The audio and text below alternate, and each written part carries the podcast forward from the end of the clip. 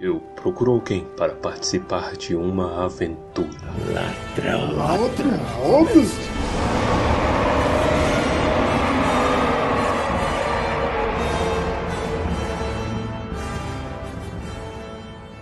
Almares, senhoritos e senhoritas. O meu nome é Pedro. Meu nome é Torres. Ai, ai, meu nome é Guilherme Baessa Cabral. Geraldo no meio.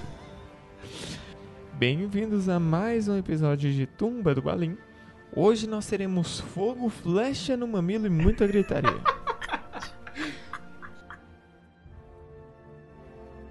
Capítulo 14 Fogo e Água.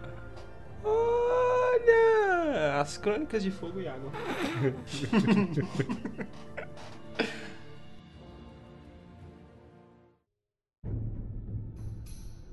o capítulo começa bem realista, né? Ele já coloca: se a gente, leitor, tá preocupado onde tá o dragão, os anões estão preocupados onde está o dragão.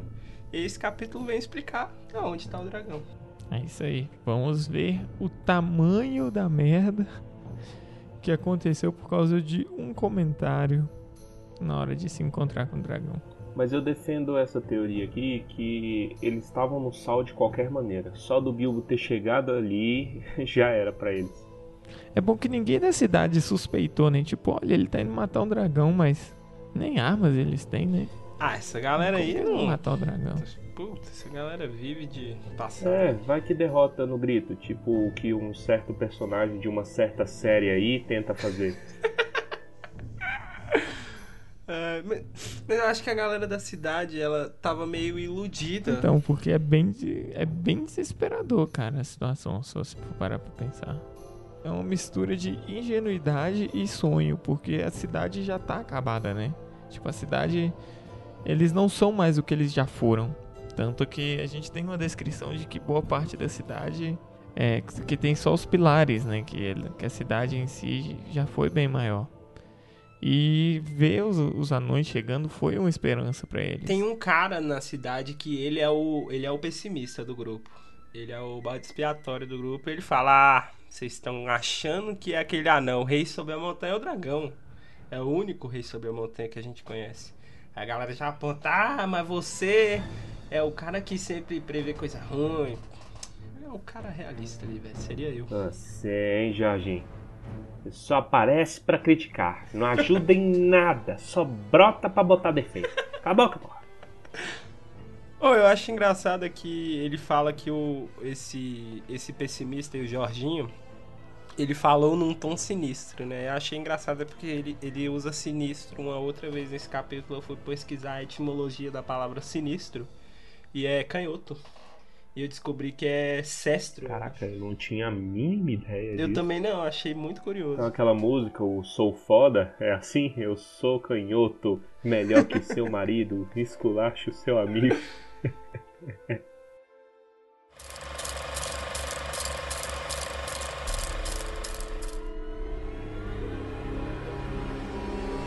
Então, de repente, uma grande luz surgiu no baixio das colinas e a extremidade norte do lago ficou dourada. O rei sobe a montanha! Sua riqueza é como o sol! É rica! Eu sou rica! Exclamaram eles, e em todo lugar janelas se abriam e pés se apressavam. Mais uma vez houve tremendo alvoroço e entusiasmo. Mas o sujeito de voz sinistra foi correndo ter com o senhor. Quero ser um tolo se não é o dragão que está vindo. Destruam as pontes! As armas! As armas! Repentinamente soaram as trombetas de alerta, que ecoaram ao longo das margens rochosas. O entusiasmo cessou e a alegria transformou-se em pavor. Foi por isso que o dragão não os encontrou completamente despreparados. Sem demora, tão grande era sua velocidade, puderam avistá-lo, uma grande centelha precipitando em sua direção, cada vez maior e mais brilhante. E nem o mais tolo duvidou de que as profecias revelaram-se erradas. Ainda assim tinham algum tempo. Todas as vasilhas da cidade foram enchidas com água. Todos os guerreiros foram armados. Todas as flechas e lanças estavam prontas. E a ponte que conduzia à terra foi derrubada e destruída. Antes que o rugido da terrível aproximação de Smog ficasse mais alto, e a superfície do lago se encrespasse, rubra como fogo, debaixo do bater hediondo de suas asas.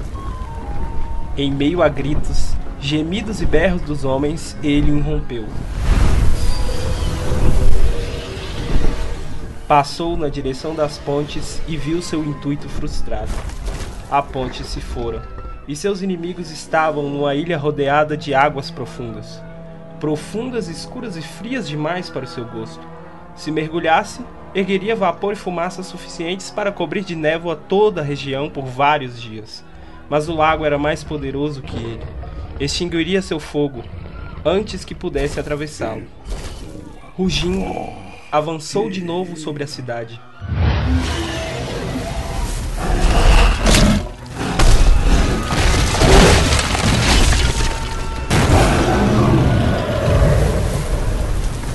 Uma saraivada de flechas escuras cruzou os ares, retinindo e quebrando-se nas escamas e pedras de sua armadura, e suas hastes caíam, acesas pelo seu hálito.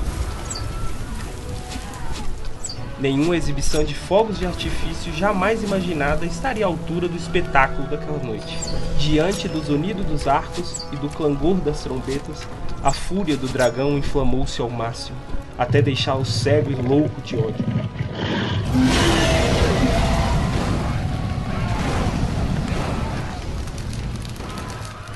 Ninguém ousara fazer-lhe frente numa batalha por muitas eras. Nem se atreveriam agora, não fosse pelo homem de voz sinistra. De novo, de novo. Bar era seu nome, que corria de um lado para o outro, animando os arqueiros e instigando o senhor a ordenar que lutassem até a última flecha. Vamos, vamos. Vocês não têm nada a perder. O fogo saltava das mandíbulas do dragão. Durante algum tempo, ele voou em círculos acima deles, iluminando todo o lago. As árvores nas margens brilhavam como cobre e sangue, com sombras agitadas de um negro profundo aos seus pés. Desceu então um voo rasante, atravessando a chuva de flechas, imprudente em sua fúria, sem tomar o cuidado de expor aos inimigos apenas os flancos cobertos de escamas, buscando apenas atear fogo à cidade. O fogo subia dos tetos de palha e das pontas das vigas de madeira quando o dragão arremetia e passava, embora tudo tivesse sido encharcado com água antes que ele viesse. Mais uma vez, uma centena de mãos jogava água sempre que uma centelha aparecia, e o dragão voltava. Um golpe de sua cauda e o telhado da casa grande caiu e se destroçou. Chamas implacáveis erguiam-se na noite. Outro golpe, mais outro, e outra casa, e depois mais uma. Explodiram em chamas e caíram. E mesmo assim, nenhuma flecha era invencível para Smog. O machucava mais do que uma mosca nos pântanos. Homens já saltavam para a água por todos os lados. Mulheres e crianças amontoavam-se em barcos carregados no lago do mercado. Armas eram atiradas ao chão. Havia choro e lamentação onde pouco tempo atrás cantavam-se canções sobre os anões, anunciando alegrias vindouras. Agora os homens amaldiçoavam seus donos. O próprio Senhor voltava-se para seu barco dourado, na esperança de escapar remando em meio à confusão e salvar a sua pele. Logo toda a cidade seria abandonada e queimada até a superfície do lago. Essa era a esperança do dragão. Por ele podiam todos entrar nos barcos. Ali poderia divertir-se caçando-os, ou ele poderia continuar lá até morrerem de fome. Se tentassem chegar à terra firme, ele estaria pronto. Logo atearia fogo a todas as matas das margens e secaria todos os campos e passos. Por enquanto, estava apreciando a diversão de atormentar a cidade mais do que apreciara qualquer coisa em anos. Mas ainda havia uma companhia de arqueiros que se mantinha firme em meio às casas em chamas. Seu capitão era Bardo, de voz e rostos sombrios, a quem seus amigos tinham acusado de profetizar enchentes e peixes envenenados, embora conhecesse seu valor e sua coragem. Era descendente distante de Girion, senhor de Vale, cuja esposa e filho haviam escapado da ruína descendo o rio corrente num passado distante. Agora ele atirava com um grande arco de teixo, até que lhe restou uma única flecha. As chamas estavam perto dele, e os seus companheiros o abandonavam. Ele envergou o arco pela última vez. De repente, vindo da escuridão, algo voejou sobre seus ombros. Ele levou um susto, mas era apenas um velho tordo. Sem receio, a ave empoleirou-se perto de sua orelha e trouxe-lhe notícias. Admirado, Bard percebeu que conseguia entender sua língua, pois o tordo era da raça de Vale. Espere, espere!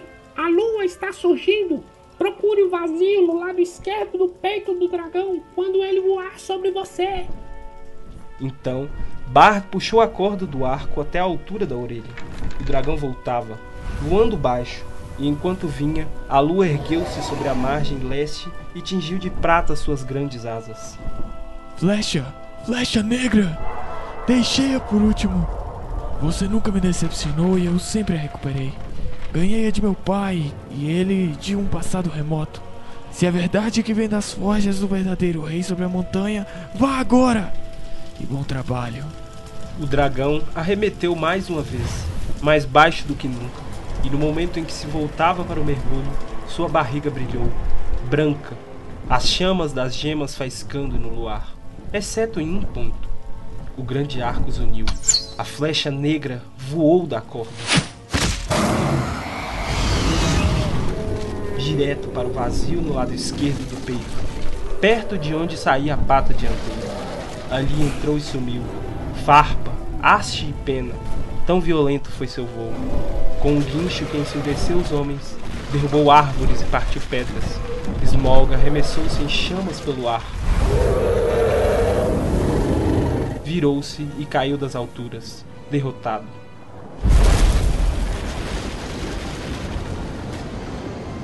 Caiu bem em cima da cidade. Seus últimos espasmos transformaram-na em centelhas e brasas. O lago invadiu-a com um rugido. Uma grande massa de vapor subiu ao céu, um branco repentino na escuridão sob a lua. Ouviu-se um chiado, um redemoinho borbulhante e depois silêncio. E esse foi o fim de Smog e de Esgaroth, mas não o de Bard.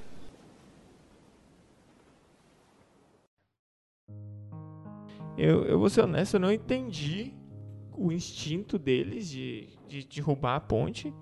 E entendi menos ainda porque isso frustrou tanto uh, o Smaug. Porque faz sentido, da visão do Smaug, derrubar a ponte para que eles não pudessem fugir.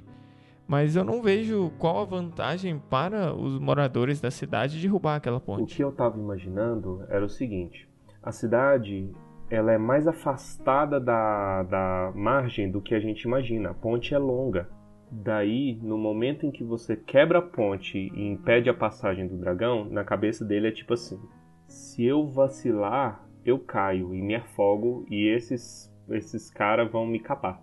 O fato da cidade estar localizada no meio do lago amedrontava muito o Smaug. A cidade não estava pronta para o poder do Smaug, ela não tinha condição de enfrentar a batalha que enfrentou, tanto que eles perderam no fim das contas, né? Mas eu dou muito valor para essa galera, velho. Não, com certeza, eles deram o melhor, o melhor que foi possível, tirando, é lógico, o senhor da cidade. Ah, o senhor da cidade é um babaca. Você imagina o desespero, cara. Imagina, você tá ali tricotando e de repente vem o diabo cuspindo fogo no seu tricô, velho. Imagina o desespero. É, cara, a cidade, a cidade não estava pronta para isso, simples assim. Mas os caras têm uma resistência a Fear muito, muito grande, velho.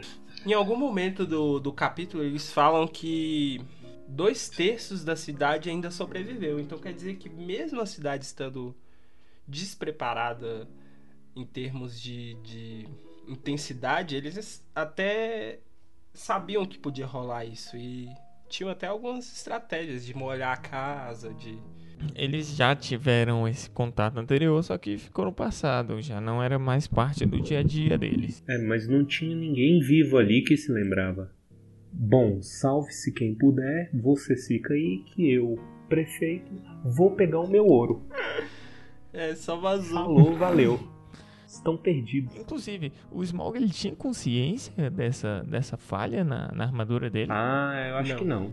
Ele tinha noção de que a barriguinha dele era fofa, mas ele sabia que ele estava incrustado de, de predas preciosas. Ele é, ele é preocupado o suficiente para ter tomado mais cuidado com isso, né? Na hora de, de se mostrar pro Bilbo, de se exibir pro Bilbo. Mas o Smog é tipo o time grande que vai jogar contra um time pequeno. E entrou de salto alto, cara. Smog entrou de salto alto ali contra a galera. não contava com um herdeiro do Gideon ter uma flecha negra, cara. Mas aí ele ficou. Ele ficou aceso quando a galera ficou atirando flecha nele, cara. Ele falou assim: como é que essa galera tem coragem de me enfrentar? Vocês têm que só se render ou morrer calado, cara. Graças ao nosso amigo Bard, que é a gente não tinha ouvido falar dele ainda, né? E é um personagem que, que ele, ele aparece do nada e toma um papel É, importantíssimo. Um super descartável, ele é tipo um Deus Ex Machina. Ele aparece, mata o dragão e é isso.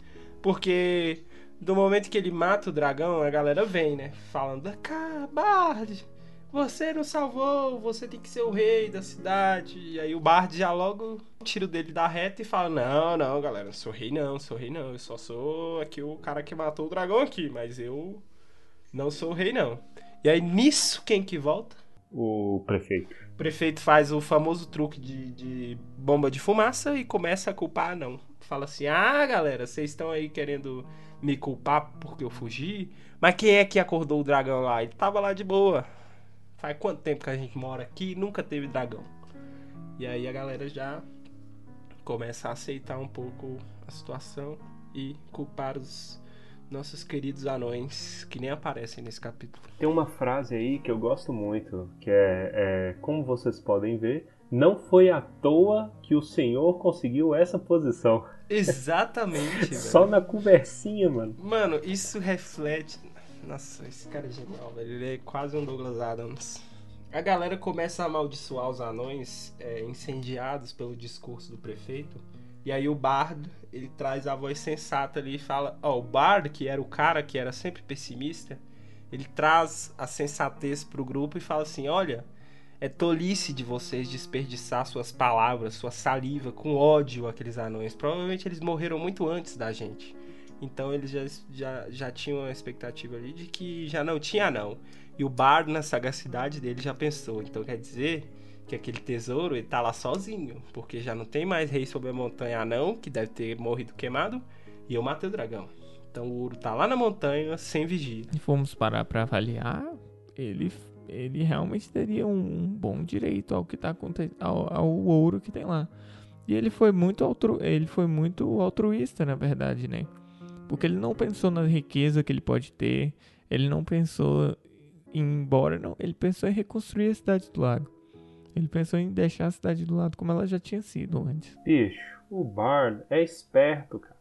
Ele não quer se meter nessas coisas, ele sabe que governo não funciona. Ele já tá na história, né, velho? Ele não vai virar político pra ser mal falado. Ele já fez o que ele devia. É tipo o Filipão, velho. O Filipão foi pentacampeão. Aí voltou pra seleção, perdeu de 7 a 1 Quem que lembra do Filipão pelo Penta? Ninguém. Ficou só no 7 a 1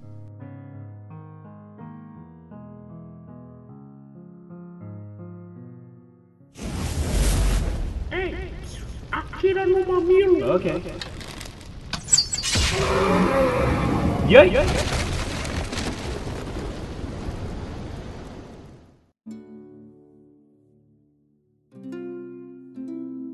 O Bard, ele já é esperto, ele já tinha enviado notícias pedindo ajuda. E aí o Rei Elfo já estava a caminho, já estava sabendo de tudo que tinha acontecido. O Beorn também recebeu as notícias de que o dragão tinha atacado a cidade, que tinha morrido. Então a galera em volta já estava toda sabendo por quê. A galera toda em volta já, já sabia que tinha ouro na, na, na montanha. E eles viviam ali na desolação de Smog. Ter um dragão como vizinho não é uma boa coisa. Pelo que, se di pelo que dizem, né? Eu não sei, nunca tive um dragão como vizinho. O, Pe- o Pedro já teve. Pedro Já teve. teve um dragão como vizinho. Realmente, já ele pode falar pra gente É como é. Cara, ela era muito doida, bicho. Ela era insana. Ela achava que eu e as pessoas com quem eu dividia quarto eram, eram enviadas do demônio pra terra. E o nosso objetivo era, era aterrorizar a vida dela. E a gente. Isso, na verdade, não era eu e as pessoas com quem eu morava, era todo mundo fora ela. Todo mundo fora ela era do mal. E tinha um corredor no meio, cara. O corredor dava pra janela, era onde ela ia pra janela e começava a gritar às vezes. Falar que a gente tava queimando ela com, com laser. Queimando ela com laser.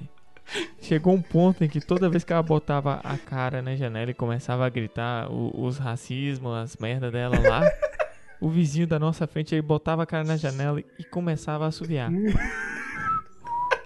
Ela ficava uma hora gritando, o cara ficava uma hora assoviando. Ele ia comer na janela assoviando.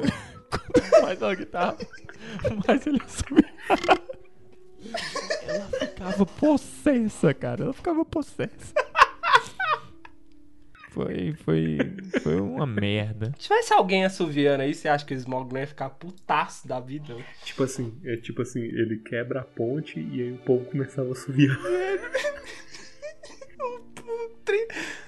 Cidade pegando fogo, o bicho senta na janela e começa a assoviar. Me respeite! É isso! Para com isso! Presta atenção! Presta atenção! Sou o rei da montanha! Presta atenção! Presta presta atenção!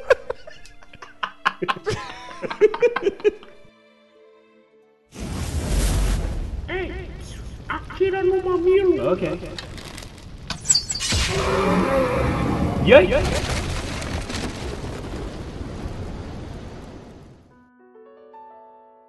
A galera da cidade, eles estão desesperados, velho. Se a gente for lembrar a época do ano, já passou o quê? Uns 6, 7 meses desde que o Bill saiu de casa, né? Então tá começando o inverno, mano. O Uhum. inverno já tá aí, a galera tem que, tem que sair correndo e tem que cuidar, porque tá perigoso da galera morrer ali. É tipo Formiguinha Z, velho. Os gafanhotos vieram roubar os recursos das formigas. Não é, não é vida de inseto, não? Vida de inseto, é porque os dois filmes são iguais e foram lançados no mesmo ano, aí eu confundo. Tem um que tem. Tem um que tem um morri. É esse.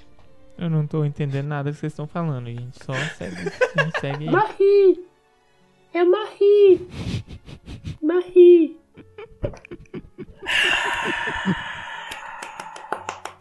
Gente, sejamos honestos, a morte do Smaug foi anticlímax to total, né? Foi, cara. A contribuição do personagem principal é fazer o dragão sair de lá. O Bilbo quase matou o tordo que avisou pra galera. Passou certo tempo, desde a morte do Smaug até a galera começar a chegar na cidade levando suprimento e essas coisas, né? Porque caminho não é pouca coisa não também, da Floresta das Trevas até lá. A galera já tava vindo, na Não, começou a espalhar notícia por todo lado, né? Galera tudo, fudeu, fudeu, o dragão morreu, o dragão rodou, corre! todo mundo ouvindo, em toda aquela região ali do norte. Mas o melhor é a frase que o rei élfico fala quando ele chega na cidade e a galera conta dos anões, né? Pô, os anões foram pra montanha, não voltaram, etc. O rei élfico olha e fala assim... Oh, que pena, não tem jeito, vamos ter que sacrificá-los. Oh, Ele fala, era melhor ele ter ficado como meu hóspede. As meninas super poderosas.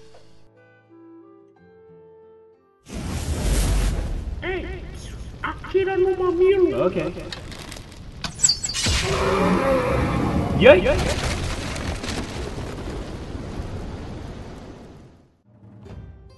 É, ele chega pra ajudar e a galera só vai nele e fala: Ô, por favor, velho, ajuda aí, uns comes, uns bebes aí, tá frio pra caramba, manda uns cobertor, pelo amor de Deus.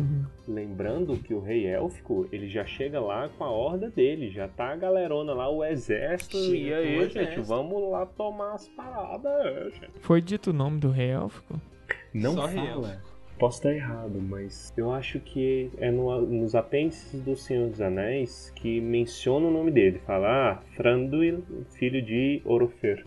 Mas enfim, vai uma horda na direção da cidade, né? Com galera da cidade, galera do Rei Élfico, mas fica muita gente pra trás pra já começar a reconstruir a cidade. A galera é ligeira, velho. Papum, trabalhando e relaxando.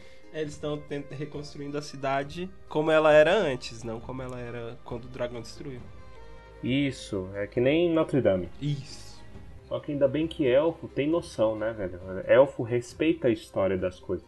Não é que nem esse bando de idiota graduado em Harvard, sabedor de porcaria nenhuma que tava escrevendo artigo aí pra Forbes, etc, falando: "Ah, nossa, a Catedral de Notre Dame é sobrecarregada de significado. Nós deveríamos reconstruir para refletir novos valores da história." Ai, velho, é mesmo, né? Se tivesse Twitter nessa época, ia ser só um antro de. de... Bando de imbecil. Nossa, eu li tanto comentário idiota sobre esse negócio de Notre Dame. Ah, Ainda bem que elfo tem alguma noção, né? Apesar do rei deles. Mas aí então, a galera começou a reconstruir a cidade, só que em outro lugar, né? Sim, é outro lugar. Lá ficou o, o esqueleto do Smog. Virou, tipo, lugar amaldiçoado, né? Sim. Eu adoro essas significâncias, né, que o Tolkien coloca na obra dele. Tipo assim, caralho, velho. Ali pisou o José Sarney, mano. Sai de perto, mano. Não pisa, não. Nunca mais cresceu nenhuma Que vegetação. que é velho. isso, mano?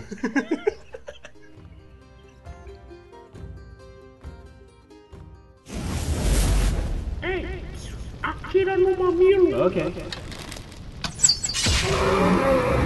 E aí?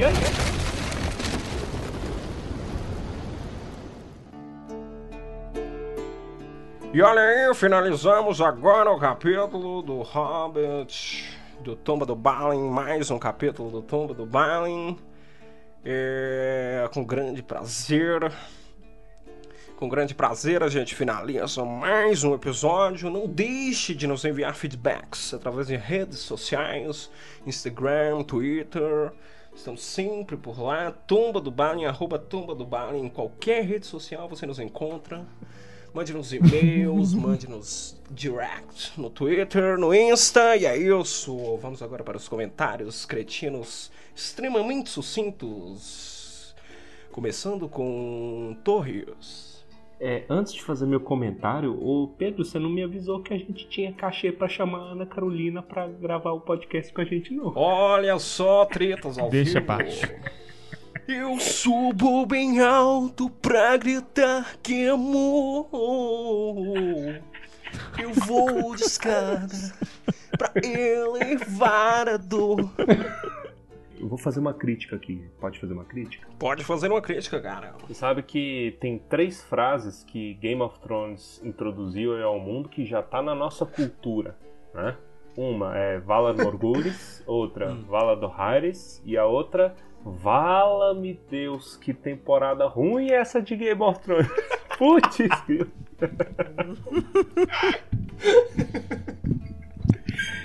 Minha crítica tá feita, Rogério. Peraí, tem todo o direito à crítica aqui. A crítica é muito bem-vinda, muito bem trabalhada aqui, muito bem posta.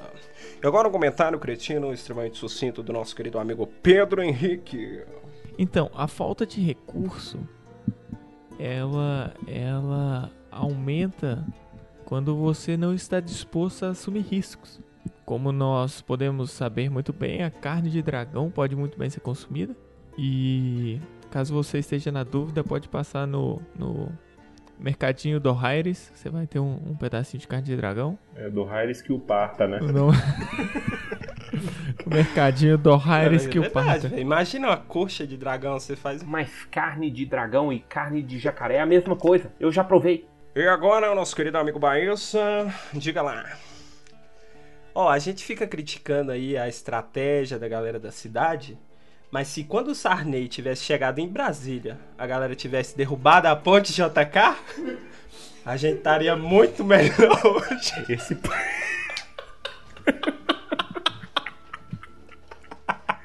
Esse país seria outro. Outra coisa, velho. Não dá nem pra imaginar. A gente não pode reclamar, não, velho. Nós deixamos uma coisa muito pior entrar. Eu vi.